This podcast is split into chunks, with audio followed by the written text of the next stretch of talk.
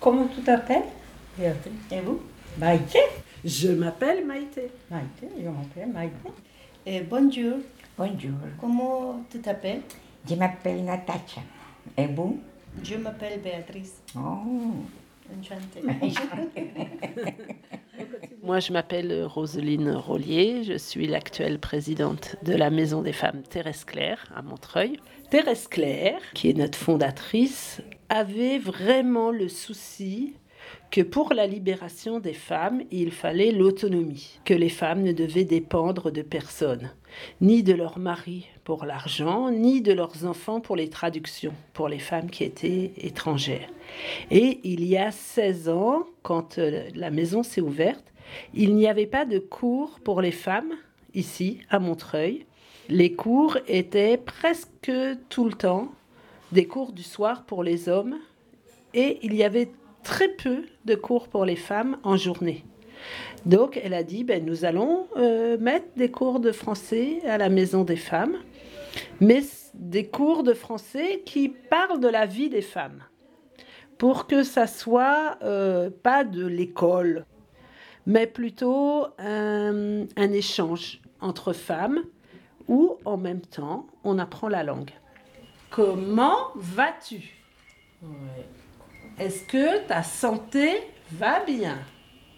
Donc, aujourd'hui, nous sommes toutes malades. nous avons toutes mal quelque part. Et nous appelons le docteur. Bonjour madame, j'ai très mal à la tête. Est-ce que vous pouvez donner un rendez-vous pour demain matin? Oui, 10 heures, c'est parfait. Merci beaucoup. C'est parfait. oui, madame. Allô? Je suis bien chez le médecin? Oui. D'accord. J'en ai besoin de- avec un rendez-vous. Et s'il vous plaît, si serait possible, le plus tôt possible. Que serait bien pour demain Ah non, c'est pas possible. Bon, bon, j'en ai très très besoin. Bon, merci. bonjour. Je veux parler avec le docteur eh, parce que je suis très malade. Non, non, madame. Je veux parler avec le docteur parce que je suis très malade. Non, non, non. Je vais parler avec le docteur parce que je suis très malade. Mais madame, excusez-moi, je suis la secrétaire. Vous ne pouvez pas parler avec le docteur. Il est en consultation. Vous devez demander un rendez-vous. Merci, madame. Comment on fait? Comment on fait? Je peux vous donner un rendez-vous. Est-ce que demain à 16 heures, vous pouvez venir? Oui, oui. Eh bien, je note. Merci beaucoup. Je veux le docteur.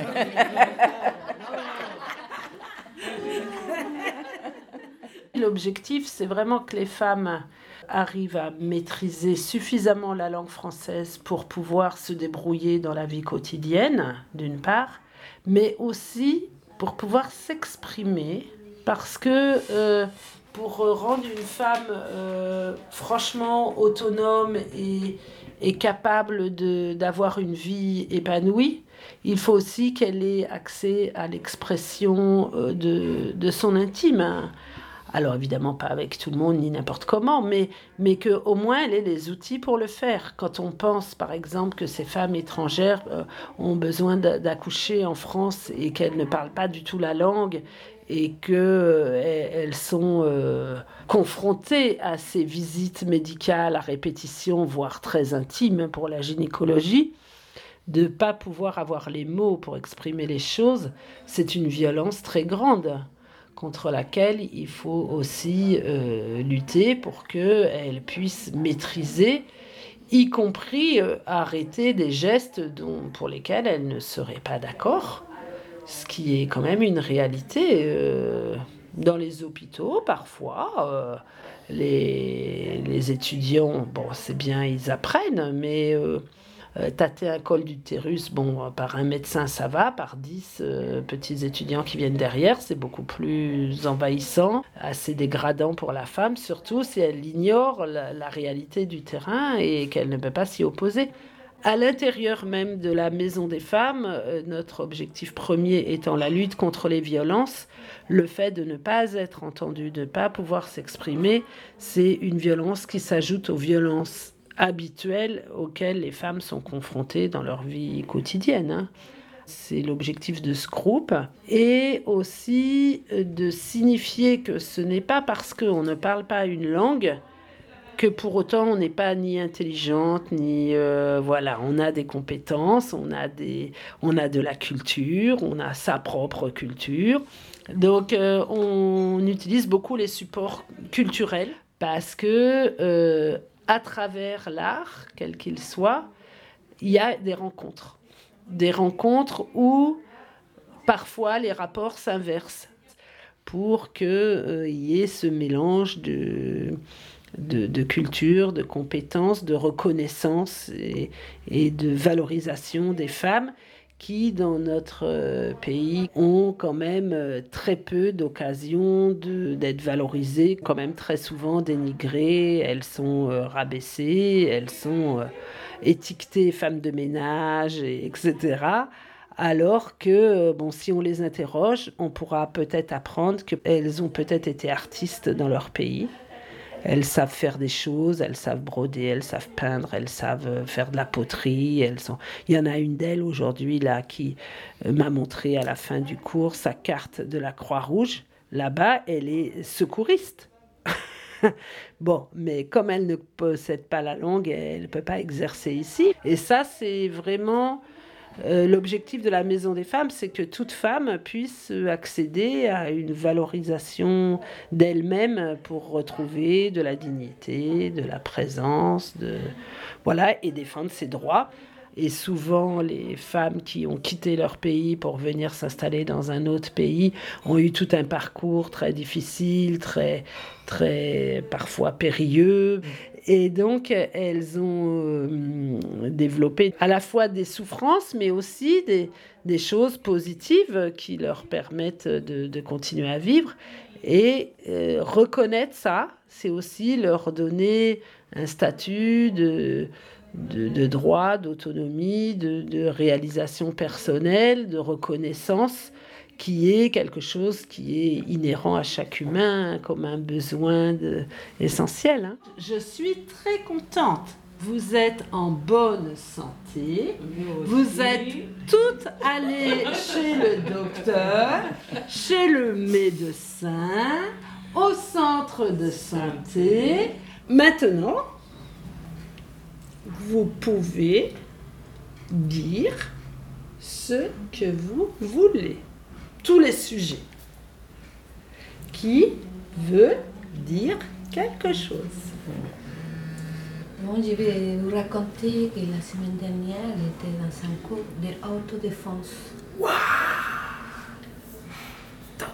Et c'est très important d'apprendre à se défendre dans ces sociétés où il y a beaucoup de violence. On va bien expliquer pour être sûr que tout le monde comprend, sinon ça, ça va gâcher si on comprend pas. Tu es allé à un cours de auto Autodéfense. autodéfense. Défense, Se défendre. si on a des violences, violences, hein, des agressions, on peut pleurer, on peut se cacher, mais on peut aussi Se défendre. se défendre. Défendre. Et, et nous ne sommes pas faibles. Elle dit, les femmes ne sont pas faibles. Alors, il faut apprendre des techniques pour se défendre. D'abord, il faut avoir confiance en soi. et, et apprendre à maîtriser la situation. Parfois, on peut faire des théâtres, crier par exemple, se diriger vers une autre personne pour demander l'aide, parce que parfois personne bouge quand il y a un, un problème comme ça. Et, et pour ça, il faut apprendre à respirer déjà, pour avoir le temps de réfléchir et prendre la décision qu'est-ce qu'on va faire. Ça, c'est sûr. Est-ce que une autre peut redire ce que Jasmina nous a dit? Si on a une agression, qu'est-ce qu'il faut faire? Nous ne sommes pas faibles. Elle a dit que euh, une femme, elle euh, respirait, euh, réfléchit, euh, défendre. Pour essayer de se défendre. Euh, ça. Voilà. Bon, mais c'est bon, c'est bon. Qui veut ajouter Toi, tu fais quoi? Hein? C'est un grand méchant là qui t'attaque. Tu vas faire quoi? Yo tenía un saco con ça, con ça, con ça. Y el tanda fait ça, tanda fait ça, viene un, un garçon de 21 o un po' per aprire. Y tiré, tiré, tiré, tiré, tiré, tiré, tiré, me tiré, m'entraînait de ma porte, elle, elle savait, je l'expliquais, juste à fond. Et m'a cassé ici à Un moi. voleur. Voleur. Un monsieur qui Ah, d'accord. le voleur qui vole le sac. Voilà. Elle, elle a tenu comme ça, mais lui, il a tiré très fort. Elle est tombée. Il a tapé sa tête très fort. Mais c'est le voisin 5 mètres. qui hein. habite, le monsieur qui habite à côté de chez elle, Elle- qui a ouvert sa fenêtre et qui a crié. Et Ah, le voleur est parti. Et toi aussi, tu as crié très fort. Très fort. Je l'ai Voilà. Le voleur, il a tout bibé. Oh, Il n'est pas ramené ton sac. Maïté, bravo. Bravo, Maïté. Maïté, tu, tu as quel âge? Moi, Oui. euh, je- j'avais euh, 79. Par hasard, il y a plusieurs qui parlent espagnol, mais qui viennent de tout pays. Espagne, euh, Chili, Honduras, États-Unis, euh, Portugal. Portugal, Sri Lanka, Mali. Est-ce que hum, les groupes chaque année sont différents ou il y a des femmes qui sont là pendant longtemps, pendant plusieurs années par exemple?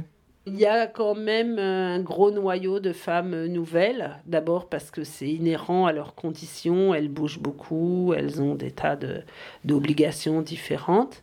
Mais il y en a parfois qui reviennent euh, après trois grossesses ou, ou bien elles avaient trouvé un petit travail et puis maintenant elles travaillent plus. Donc euh, parmi ce petit groupe là, il y en a deux trois qu'on connaît bien depuis longtemps et qui qui vont, qui viennent. Et puis il y en a d'autres qui viennent euh, parce que c'est un moment convivial et d'échange et dans des bonnes conditions quoi.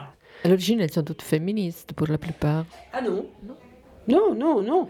Quelques-unes sont euh, militantes, euh, en plus, euh, féministes, parce qu'elles le revendiquent comme telles, mais rarement, enfin pas forcément. Si elles n'ont pas été militantes dans leur pays, elles n'ont pas forcément idée qu'on peut l'être ailleurs.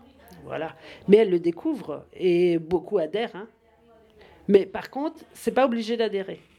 Voilà, c'est un choix qu'elles font en disant mais oui, ça c'est important, c'est cette conscience-là, elle, euh, elle fabrique des féministes. hein. C'est-à-dire les féministes qui sommeillaient en elles ont le droit de se réveiller, même si elles n'arrivent pas sur cette thématique-là. Ma sœur, elle est mariage. Oui. mariage. euh, grand fête là-bas. Oui.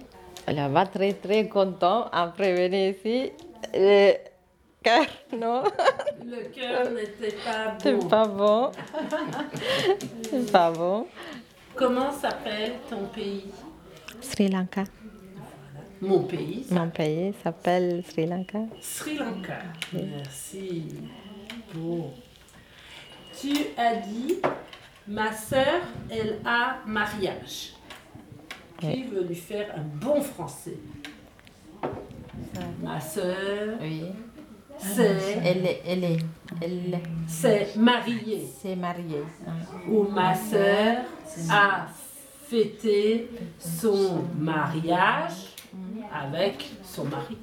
Et toute la famille. Tu t'es mariée avec ton mari il y a combien d'années? Hmm, 19 ans. 19 ans. Oui. Je me suis mariée Je suis mariée 19 ans. il y a Ah, il y a 19 19 ans. ans. Bravo. Très longtemps. Tu t'es mariée il y a combien de temps? 54. Mil, en 1954. 1954. Oui, oui. J'avais 12 Ella, em, em, ¿cómo se dice enviudar? Ella, mon mari est mort. Tu es venu ici chez ton fils. Eh, ya, yo viens ici eh, chez de mon fils et sa famille. et sa famille. Euh, Carmen, tu as quelque chose à je ajouter suis mariée à Ottilie à 25 années. Il y a 25 Mais années. je me divorcié. Mais j'ai divorcé. Mon fils. Mon, fils. Mon fils Qui habite à, à Montreuil. à Montreuil. Euh, je vis avec sa famille. Aujourd'hui, en fait, de nombreuses femmes émigrent. Nous en recevons beaucoup et c'est une partie très importante de notre euh, public. Et ça peut avoisiner la moitié quand même. On lutte contre l'isolement parce que c'est une de nos premières demandes euh, de besoin de sortir de l'isolement. Alors il y a les violences faites aux femmes, bien sûr, c'est notre thématique première, mais, mais derrière l'isolement, c'est quelque part aussi euh, une violence. hein. La dame chinoise qui nous euh, expliquait que, bah oui, elle était chinoise, elle parlait chinois, son mari, elle travaillait avec son mari qui parlait chinois, ses enfants, ils parlaient chinois, la banque était chinoise, les boutiques étaient chinoises, donc elle n'avait jamais appris le français et que au bout de 20 ans en France, elle parlait toujours pas français. Et quand son mari est mort, elle s'est trouvée libérée d'un certain nombre de tâches et du coup, elle a commencé à sortir son nez et à avoir envie d'apprendre euh, le français, bien que ses enfants parlent français tout à fait couramment, puisqu'ils sont nés en France. Mais euh, voilà, donc euh, on voit que tout ça, c'est des histoires de femmes vraiment des parcours assez, assez douloureux malgré tout, hein, de, mais avec ces petites euh, incartades dans la joie et la, et la sympathie, qui, la convivialité qu'on y met euh, permet de créer des liens. Et par exemple, là, les femmes, elles se connaissaient pas entre elles avant, hein, mais elles, elles, elles, elles construisent des liens. La preuve, c'est qu'après le cours, elles restent sur le canapé pour continuer. voilà, donc ça, c'est le côté très, très chaleureux du lieu qui permet. euh, voilà, c'est pas un cours, on vient avec son cahier, on repart tout de suite. On va arrêter maintenant parce que vous êtes fatigué. vous avez beaucoup travaillé. C'est bien. C'est bien. Bien. Et je dois vous dire merci parce que vous travaillez beaucoup pour comprendre et beaucoup pour parler et vous expliquez les choses de votre pays. Et pour moi, ça fait comme un cadeau. Merci. À bientôt. À la prochaine. À la prochaine.